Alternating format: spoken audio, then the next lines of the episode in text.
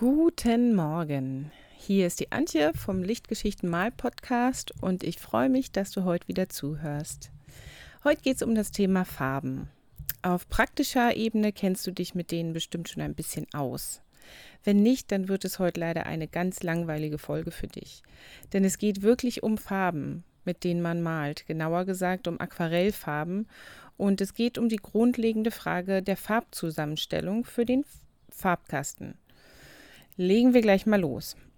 In der Vorbereitung für dieses Thema habe ich so gedacht, was würde man denn am ehesten wissen wollen, wenn es um Farben geht? Was ist die wichtigste Frage? Und ich habe mir selbst die Antwort gegeben, dass die Frage wäre, Antje, welche Farben brauche ich? Ja, und ich wünschte, dass ähm, mich ab und an auch mal jemand das fragen würde. Aber diese Frage wird mir tatsächlich nicht so oft gestellt. Wenn das so wäre, dann könnte ich jetzt direkt hilfreiche Tipps geben. Dann würde ich dir als Empfängerin oder Empfänger meiner Tipps ähm, zum Beispiel eine Auflistung von circa 20 Farben geben und dir erklären, dass du mehr gar nicht brauchst und dass es auch ungefähr ein Jahr dauern wird, bis du diese 20 Farben gut kennst. Gut kennen würde dann heißen, Du weißt, welche Mischfarben sich untereinander aus zwei und dann aus, äh, auch aus mehr Farben ergeben. Also nach einem Jahr würdest du die dann quasi im Schlaf kennen und könntest auch blind in deinen Palettenkasten greifen mit dem Pinsel und gezielt realistische Farben anmischen. Du und dein Palettenkasten, ihr wärt dann quasi eins. Und neue Farben würdest du dann nur sehr ungern dazu tun, weil du dann ja erst einmal wieder herausfinden musst, wie du sie mit den anderen mischst. Und das ist ja langwierig. Ja, aber ähm, leider fragt mich selten jemand, welche Farben er oder sie braucht, um sie dann zu kaufen und mit den empfohlenen Farben anzufangen. Die Malerinnen, die ich treffe, sind im Gegenteil immer schon voll ausgerüstet und verfügen über eine größere Farbauswahl als ich. Über meine kleine Palette von 20 Farben, ich, ich habe wirklich nur so eine kleine, äh, wundern sie sich dann immer. Die Hersteller von Kunstfarben lassen so eine kleine Anzahl an Farben ja auch wirklich lächerlich aussehen. Das Sortiment von Schminke Horadam Aquarellfarben beispielsweise besteht aus 139 Farben. 139! Und in Krakau und Polen ist im letzten Jahr eine neue Serie von Aquarellfarben auf den Markt gekommen, die Reihe Aquarius von Roman Small oder Schmall, und auch diese hat nicht etwa 30, 50 oder 70 Farbtöne so zum Einstieg, sondern auch gleich über 140. Und die sind auch dann alle wunderschön. Also von jedem Hersteller, wenn man sich da die Farbkarten anguckt, da kann man sich ja direkt verlieben in ganz viele Farbtöne. Warum sie da nicht auch kaufen und benutzen? Warum sich einschränken und nur so wenige haben? Ja, also meine Antwort auf diese äh, Fragen, die habe ich jetzt wirklich schon häufiger gehört, ähm, ist, weil sehr viele der Farben aus einem Farbsortiment auch durch Mischen hergestellt werden können. Ja, und als Dialog geht es dann meistens so weiter. Ja, aber warum soll ich die Farben denn mischen, wenn ich sie direkt so, wie sie sind, in der Tube haben kann? Meine Antwort dann, na wegen der Farbharmonie im Bild. Je weniger Farben und deswegen auch Pigmente du verwendest und je mehr du mischst, desto größer die Kohärenz der einzelnen Bildabschnitte. Zumindest farblich hängen dann alle Teile des Bildes zusammen. Ja, und die Antwort ist dann oft, ach so, und welche Farben würdest du dann empfehlen? Ja, und an genau dem Punkt habe ich sie dann doch. und so lief das neulich in der Online-Malgruppe, nehme ich mal ab. Da gibt es ähm, äh, eben häufiger Diskussionen über Farben jetzt in den letzten Wochen und das ist auch immer total schön. Und ähm, so kommt es dann eben von der, von der Frage, Antje, welche Farben empfiehlst du, zu der Frage, Antje, welche Farben würdest du denn empfehlen? In Klammern, wenn du nicht schon wüsstest, dass ich ähm, bereits ein komplettes Sortiment von Farben besitze. okay, also unter diesen, ähm, mit dieser kleinen Vorerklärung gebe ich jetzt mal äh, meine Tipps für eine solide Farbzusammenstellung. Ähm, ich bin offensichtlich im Bilde, dass, dass alle, die sich für Farben interessieren, bereits schon welche haben. Ähm, aber man kann ja auch mal sich einen kleinen Extrakasten machen und mit dem mal eine Weile malen und mal gucken, wie das so ist. Und wie viele Farben wären dann da drin und wie sollte man sich den zusammenstellen? Also, Grundstock deiner Farbauswahl sollten die Primärfarben Blau, Rot und Gelb sein. Primärfarben deswegen, weil sie sich aus keinen anderen Farben abmischen lassen. Und zwar jetzt nicht nur mit drei Farben, sondern insgesamt sind das sechs. Einmal ein warmes Blau, Rot und Gelb und dann gibt es auch noch die kalte Variante von diesen. Also wenn man ähm, so auf seine sechs Primärfarben kommt, dann nennt man das auch eine geteilte Primärfarbenpalette. Und ich gehe jetzt mal durch die Farben durch und erkläre dann, warum so eine Farbzusammenstellung ganz gut ist. Also fangen wir mal mit dem warmen Blau an. Das finde ich persönlich immer so ein bisschen schwierig. Warmes Blau, weil ist nicht blau immer kühl? Hm, nein, blau ist nicht immer kühl. Warme Blautöne sind solche, deren zugrunde liegendes Pigment ein bisschen rotstichig ist. Ähm, kühle Blautöne sind nicht rotstichig, sondern eher so ins Grüne. Okay, und was sind jetzt die rotstichigen warmen Blautöne? Das ist Ultramarinblau, Kobaltblau und Delftblau beispielsweise. Ich beziehe mich da ähm, als Quelle jetzt gerade auf Jane Blundell. Das ist eine australische Aquarellkünstlerin, die wahrscheinlich die Farbspezialistin schlechthin für Aquarellfarben ist. Und die hat das so klassifiziert. Ultramarinblau, Kobaltblau und Delftblau als warme Blautöne. Denn die sind alle ein bisschen rotstichig und deswegen kann man mit diesen Blautönen sehr gute Violetttöne mischen. Äh, für den Anfang würde ich aber sagen, eins, äh, eine von diesen Farben reicht und da würde ich immer Ultramarinblau empfehlen. Das ist ein super solides Blau. Äh, ich habe noch nie ohne Ultramarinblau gelebt. Das könnte ich, glaube ich, überhaupt nicht. Ohne Ultramarinblau geht überhaupt nicht. Also Ultramarinblau ist ein super gutes, ähm, warmes Blau. Kalte Blautöne gehen, wie gesagt, eher ins Grünliche rein und als diese gelten Cyan, Manganblau, Taloblau, also mit diesem PTH am Anfang, das P ist still, Taloblau und Preußischblau. Und ich würde hier Cyan vorschlagen oder äh, Koelinblau gehört auch noch mit hier rein, aber ich würde Cyan vorschlagen oder auch Koelinblau, die sehen sich ein bisschen ähnlich, je nach Hersteller ähm, weil das so eine schöne ähm, Himmelsfarbe ist, so eine schöne, schöne Wetterhimmelsfarbe. Ja, und als Blautöne hättest du dann ähm, Ultramarinblau und Cyan und würdest mit den beiden schon eine ganze Menge abdecken an, an Einsatzmöglichkeiten. So blau ist dann schon mal fertig. Kommen wir zu den Rottönen. Warme Rottöne sind äh, zum Beispiel Cadmiumrot oder Zinnoberrot. Ähm, ich würde Krablack Rosa von Schminke, das gar nicht so rosa, sprich kühl ist, auch als warmes Rot klassifizieren. Ähm, und dann gibt es natürlich noch weitere warme Rottöne. Ähm, aber als wichtigsten warmen Rotton schlage ich ein Cadmium, Cadmiumrot vor. Ich selbst benutze Cadmiumrot hell von Schminke und ähm, fahre damit sehr gut. Zu den kühlen Rottönen gehören Alizarin Karmesin oder Alizarin Crimson bei Winsor Newton, ähm, Rubinrot, Magenta und Opernrosa. Und Magenta ist wirklich von all denen ähm, das solideste kühle Rot. Das ist total gut für den Anfang. Ähm, und das würde ich empfehlen.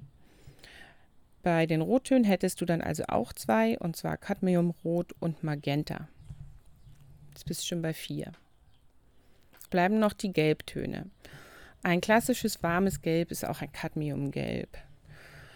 Ähm, aber Aureolin, Indischgelb, Turnersgelb oder Chromgelb sind auch meistens warm. Ich sage meistens, weil diese Farbbezeichnungen äh, ziemlich unpräzise sind. Die, ähm, da weiß man jetzt ja, also bei Schminke wüsste ich jetzt ungefähr, wie die aussehen, aber bei Winsor Newton sehen die schon wieder anders aus. Und bei Miele oder Sennelier auch. Eigentlich müsste man die Pigmente nennen, aber wer macht das schon? Wir sind ja alle doch relativ normale Menschen. Wir schmeißen nicht mit Pigmentnummern um uns. Also die warmen Gelbtöne sind Cadmiumgelb, Aureolin, Indischgelb, Turnersgelb und Chromgelb. Und die haben so eine Richtung, äh, so eine Tendenz in Richtung rotstichig. Und man kann sofort auf einen Blick sehen, zumindest wenn man sich so an das Sehen mit Farbtemperatur gewöhnt hat, dass man mit denen gut orange mischen kann. Ähm und ich würde Cadmiumgelb empfehlen von denen. Genau. Kühle Gelbtöne sehen ähm, eigentlich schon so aus, als sollte man Grün mit ihnen mischen, also als wollten die sich sofort mit Blau ins Bett legen. Ähm, und zu denen gehören Zitronengelb, Titangelb, Wismutgelb, das gibt es bei Winsor Newton, oder auch Neapelgelb. Und hier ist Zitronengelb eindeutig der Favorit. Also bei den Gelbtönen ähm, würde ich Cadmiumgelb und Zitronengelb empfehlen. Obwohl ich selbst kein Cadmiumgelb im Kasten mehr habe, hatte ich aber am Anfang. Mein warmes Gelb ähm, war lange Zeit Aureolin gewesen. Genau. So, und jetzt hast du schon sechs Farben. Hast also die, die geteilte Primärfarbenpalette schon zusammen. Ultramarinblau und Cyan für Blau, Cadmiumrot und Magenta für Rot und Cadmiumgelb und Zitronengelb für Gelb sechs Farben. Was hast du da jetzt nicht und was könntest du unter Umständen noch brauchen? Also, du hast kein einziges Grün. Ja, das ist aber nicht so schlimm, weil du hast ja zwei Gelbtöne und zwei Blautöne. Und wenn du die untereinander kreuz und quer mischst, hast du eine ganz große Palette von Grüntönen. In Laub an Bäumen zum Beispiel kannst du ähm, von irgendeiner Mischung von Gelb und Blau eine ähm, etwas ein etwas helleres Grün mischen für die lichtbeschienenen Stellen. Und für die Schattenpartien fügst du dann noch Ultramarinblau zu ähm, und hast dann in demselben Grün ähm, einfach die sich logisch ergebende Schattenfarbe mit dem Ultramarinblau drin. Und hast dann so schon mal super ähm, harmonisch grüne ähm, Bäume oder eben auch andere Grünflächen. Du hast ähm, mit dieser geteilten Primärfarbenpalette auch kein einziges Orange. Aber ähm, das ergibt sich auch ziemlich leicht aus einer Mischung von Gelb mit ein bisschen Rot oder eben auch von Gelb und Rot zu gleichen Anteilen. Und da würde ich jetzt mal so über den Daumen gepeilt sagen, welches Gelb und welches Rot ist egal. Die, die ähm, zusammen ergibt das immer eine Art von Orange. Muss halt einmal gucken, welches dir am besten gefällt. Und du hast natürlich auch kein einziges Violett mit dabei. Aber das ist auch kein Problem, denn du ahnst es, das kannst du auch problemlos mischen aus Blau und Rot. Hierbei allerdings eine kleine Warnung, mit Cadmiumrot kann man nicht so gut Violett mischen, dafür ist es zu warm. Für Violett müsstest du immer das kühle Rot verwenden, also Magenta. Bei Blau ist es dann schon wieder so ein bisschen egal, äh, welches Blau du nimmst, weil Magenta so schön kühl ist, würde das auch mit äh, Cyan, äh, also macht es mit Cyan und Ultramarinblau ein gutes Violett. Mit Cadmiumrot hingegen kriegst du äh, so stumpfe Mischfarben und ich habe jetzt gerade nochmal geguckt, Cadmiumrot und Cyan zusammen ist ein ganz merkwürdiges Grau. Aber kannst du sehr gut für Asphalt nehmen. Cadmiumrot und Cyan oder Cadmiumrot und Coelinblau oder auch äh, Cerulean Blue, wunderbar für Asphalt. Ganz tolle Mischung. Ja, das bringt mich jetzt auch schon zu dem Grund für diese geteilte Primärfarbenpalette. Wenn du die Primärfarben in beiden Farbtemperaturen, also warm und kühl, ähm, zur Hand hast, kannst du jegliche leuchtende oder gedeckte Farbe mischen, die du möchtest man könnte sagen, the world is your oyster. Die Welt ist deine Auster, wie man im Englischen sagt, oder bis zum Horizont und weiter. Also mit nur sechs Farben hast du wirklich schon eine riesen Palette an, an möglichen Kombinationen.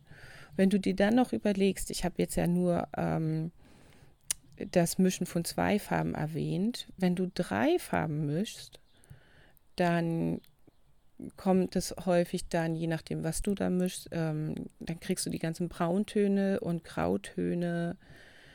Ähm, also hast du dann wirklich die ganz leuchtenden und die stumpfen Zweifarbenmischungen und dann kommt es in die subtilen, Erdtöne und Grautöne rein. Also da hast du schon unglaublich viele Möglichkeiten. Und nicht zu vergessen dann eben auch die ganz dunklen Farben, die du damit ermischen kannst. Du hast ja auch kein Schwarz oder keine, keine weitere sehr dunkle Farbe mit dabei und ähm, hast aber auch die Möglichkeit, die zu ermischen mit nur sechs Farben. Also bis zum Horizont, Horizont und noch weiter, wirklich. Nun ist das ganze Mischen stellenweise natürlich ein bisschen mühsam. Und deswegen sind ein paar ergänzende Farben gar nicht so schlecht. Also, ich will jetzt mal einen kurzen Einschub machen. Ähm, geht es darum, eine Lanze für den Minimalismus zu brechen, wenn man von so einer reduzierten Palette spricht? Nein, nicht wirklich. Aber dieses Reduzierte gefällt mir schon. Das, es gibt so viel zu lernen über das Mischen von Farben untereinander. Und für mich zumindest ist es auch ein Ziel, das zu lernen, dass ähm, ich es mir da einfach ein bisschen leichter mache, wenn ich weniger Farben habe. Aber das heißt nicht, dass ich keine zusätzlichen Farben dazu nehme. Ich mache es mir jetzt nicht mit Absicht schwer. Ich würde zum Beispiel nie auf die Erdtöne verzichten. Sienna gebrannt. Ähm, das ist je nach Hersteller ein, so ein bisschen erdiges Orange. Und Umbra gebrannt, was je nach Hersteller auch ein Orange ist, aber eher so äh, braunes Orange. Ähm, die dürfen meines Erachtens nicht fehlen. Sienna gebrannt und Umbra gebrannt müssen dabei sein. Und Lichter Ocker, also dieses Senfgelb ähm, oder auch Goldocker, das sind, sind so schöne gelbe Erdfarben, da habe ich auch immer eins von im Kasten. Ich habe jetzt gerade Goldocker von Mielo. Und das ist für Herbst zum Beispiel einfach so wunderbar. Das ist so ein, so ein schönes goldenes Gelb. Könnte ich auch gar nicht ohne. Ja, also wenn du Sienna gebrannt, Umbra gebrannt und sagen wir mal lichter Ocker dann noch dazu nimmst, hast du neun Farben. Das ist die geteilte Primärfarbenpalette plus Erdtöne. Und was fehlt dann noch? Ja, also du siehst, bis zu den 20 Farben, die ich in meiner kleinen Palette habe, ähm, hast du dann noch, äh, ist da noch ein ziemlicher Sprung. Und vor allen Dingen, wenn du schon weißt oder wenn du es mir jetzt einfach mal glaubst, dass du für das Mischen der meisten Farben, die du in der Natur siehst, wirklich nur neun Farben bzw. neun Pigmente brauchst.